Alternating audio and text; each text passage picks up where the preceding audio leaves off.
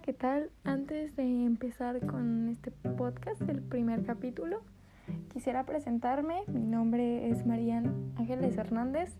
y básicamente de los que les quiero hablar hoy,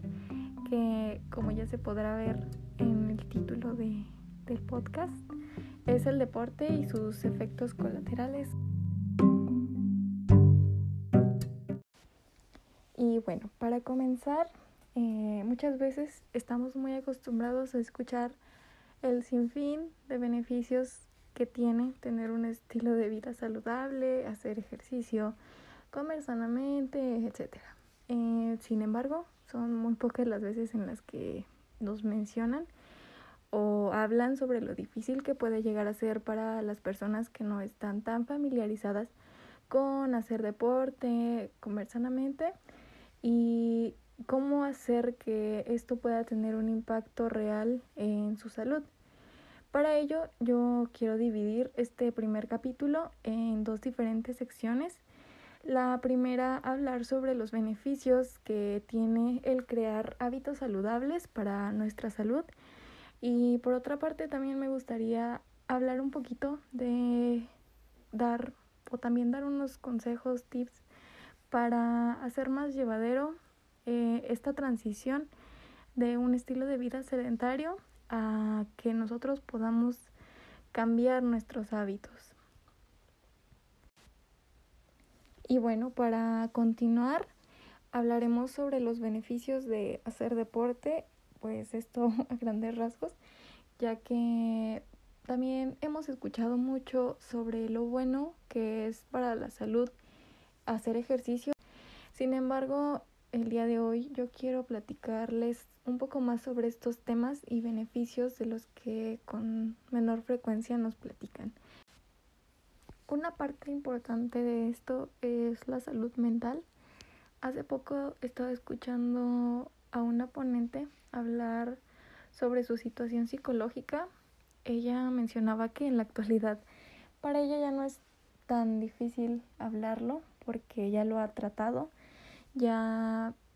ha tomado el tiempo necesario para recuperarse y sin embargo antes para ella era un tema que no le gustaba hablar, del cual no le gustaba hablar, ya que muchas personas tenían muy poco conocimiento sobre esto y pues también llega a mencionar acerca de algunos factores externos que realmente es imposible controlarlos como puede ser ahorita un caso muy importante que es la pandemia por la que estamos atravesando y también por la poca información que se tiene al respecto sobre la salud mental y es por ello que se vuelve un tema más complicado de tratar. Sin embargo, eh, para hacerlo esto un poco más rápido y fácil de entender, quiero tocar 10 aspectos importantes en los que podría verse beneficiada nuestra salud. Si nos tomamos unos minutos al día, a la semana, para hacer algunos cambios en nuestro estilo de vida y pues también más allá de lo que yo he encontrado de información teórica, quiero también hablarlo desde mi perspectiva y también de cómo es que yo realmente he notado las mejorías sobre las que he estado leyendo, sobre las que yo eh, me he informado. Y bueno, para entrar en contexto, cabe mencionar que yo practico CrossFit desde hace aproximadamente dos años y medio.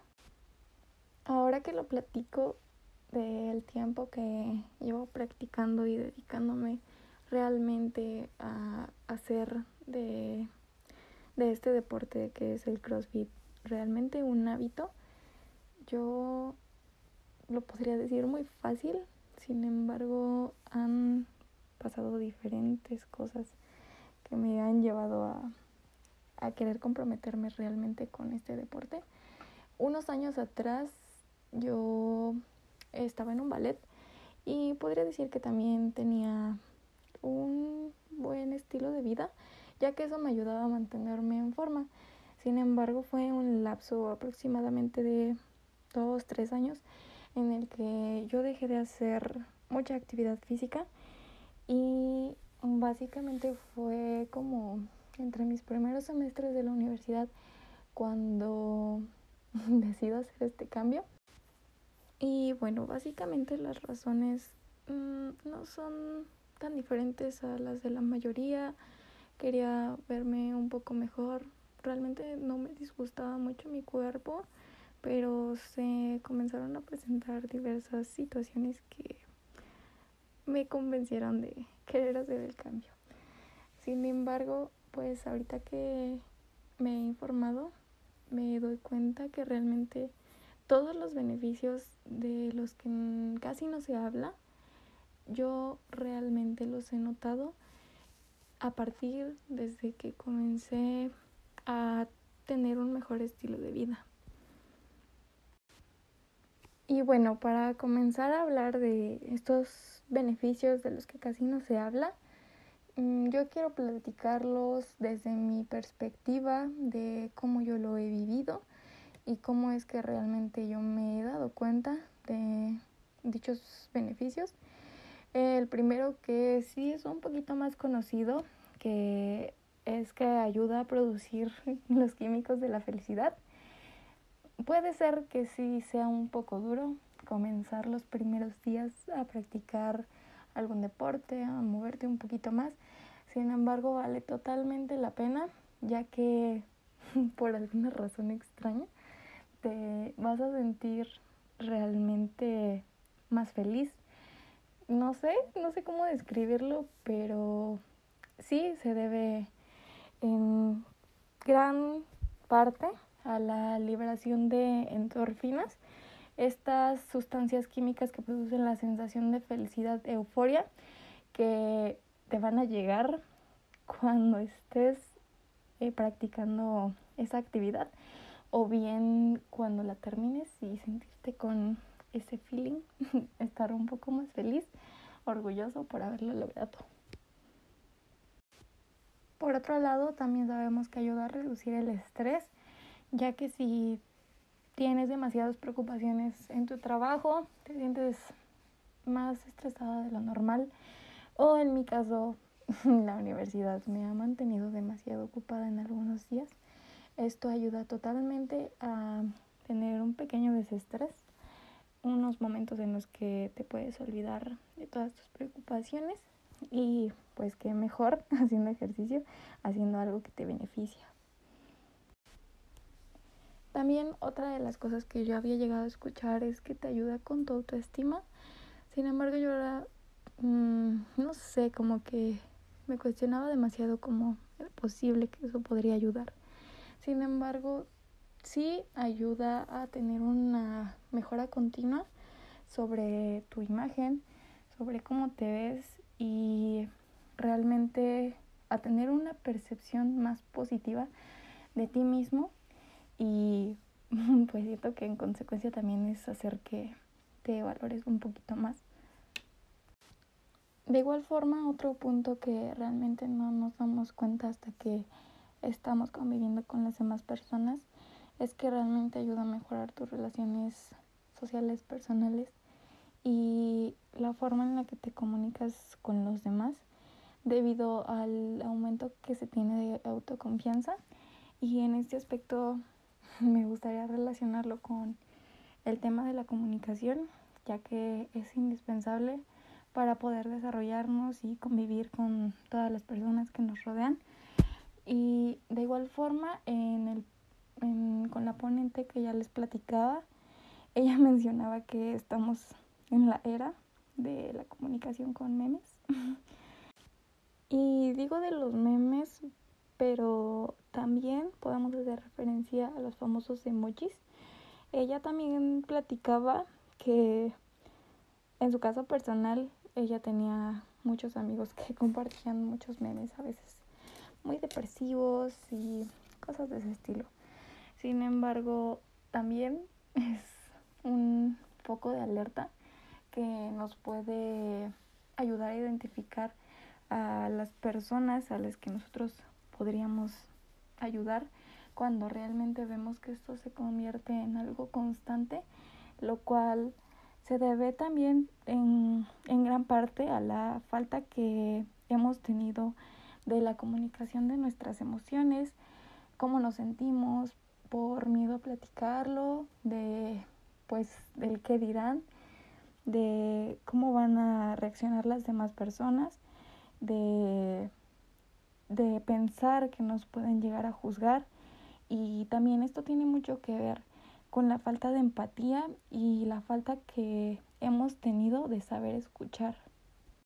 Y para cerrar con este aspecto del que les estaba platicando, me gustaría cerrar con un ejercicio que podríamos llevar a cabo y es darnos cuenta si realmente sabemos comunicarnos, saber si realmente estamos diciendo lo mismo que pensamos y nuestra mente no divaga en el mensaje que realmente queremos comunicar. Otro punto en el que a veces no se pone demasiada atención es en el alivio que puede tener contra la ansiedad, ya que al liberarse los neurotransmisores durante y después de practicar el ejercicio, ayudan considerablemente a la gente que sufre con ansiedad. Y esto yo lo noté más cuando al inicio de la pandemia realmente nadie podía salir a hacer ningún ejercicio sí me sentía un poco más ansiosa sobre el, el futuro, lo que pudiera llegar a pasar. Realmente a veces hasta me hacía preguntas como de, no sé, de sentirme totalmente desconectada con mi ser, ese sentimiento de desconexión. Este sentimiento que realmente a veces no sé ni cómo explicarlo, pero después de unos días comencé a investigar un poco más y me encontré que en algunos casos se puede relacionar con la ansiedad. Sin embargo, esto nos demuestra que el ejercicio a veces no solo sirve para quemar grasa o ganar músculo. Por otra parte, también es importante mencionar que también puede ayudar a mejorar nuestra memoria lo cual siento que también tiene una estrecha relación con el punto que a continuación les voy a mencionar, que es aumentar la capacidad cerebral, ya que se ha demostrado que al hacer ejercicio nuestro cerebro produce nuevas neuronas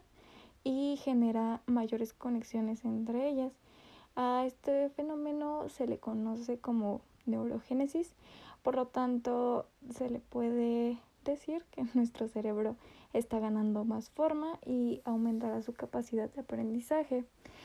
Por lo tanto, yo también lo he relacionado con que te ayuda a ser un poco más productivo o realmente más productivo, lo cual es uno de los aspectos que me ha traído un mayor impacto en mi vida, ya que al saber que tienes una actividad eh, programada para el día, te ayuda a querer estar haciendo otras cosas que también son importantes, pero apresurarte un poco más porque sabes que tienes que tener ese espacio libre o hacer un espacio libre en tu día. De igual forma, practicar ejercicio también ayuda totalmente a reiniciar nuestro reloj biológico y es un hecho que ayudará a conciliar el sueño de las actividades que has hecho. Quedarás completamente cansado, además de las actividades que tienes que hacer en tu día a día. Por lo que al llegar la noche es una sensación de recompensa total. De igual forma sabemos todos los beneficios físicos que nos puede traer el realizar alguna actividad sin embargo, uno que yo realmente comprobé es que ayuda totalmente en el reforzamiento de nuestras defensas, de nuestro sistema inmune, ya que hace un par de semanas yo me encontré con el diagnóstico de tener COVID leve y creo que también en gran parte se debe a que me mantuve haciendo ejercicio o durante este tiempo traté de cuidar más mis hábitos alimenticios y obviamente eh, complementarlo con la actividad física, por lo que yo realmente no lo viví como muchas personas lo cuentan, lo cual agradezco demasiado, pero yo creo que sí se debe en gran medida a, al reforzamiento de defensas que tuve gracias a mantenerme haciendo una actividad física. Y ya casi para cerrar, algunos de los consejos que a mí me han ayudado a comenzar con estos nuevos hábitos es practicar algo que realmente me guste. Como ya lo mencionaba, CrossFit es una actividad que realmente nunca te aburre porque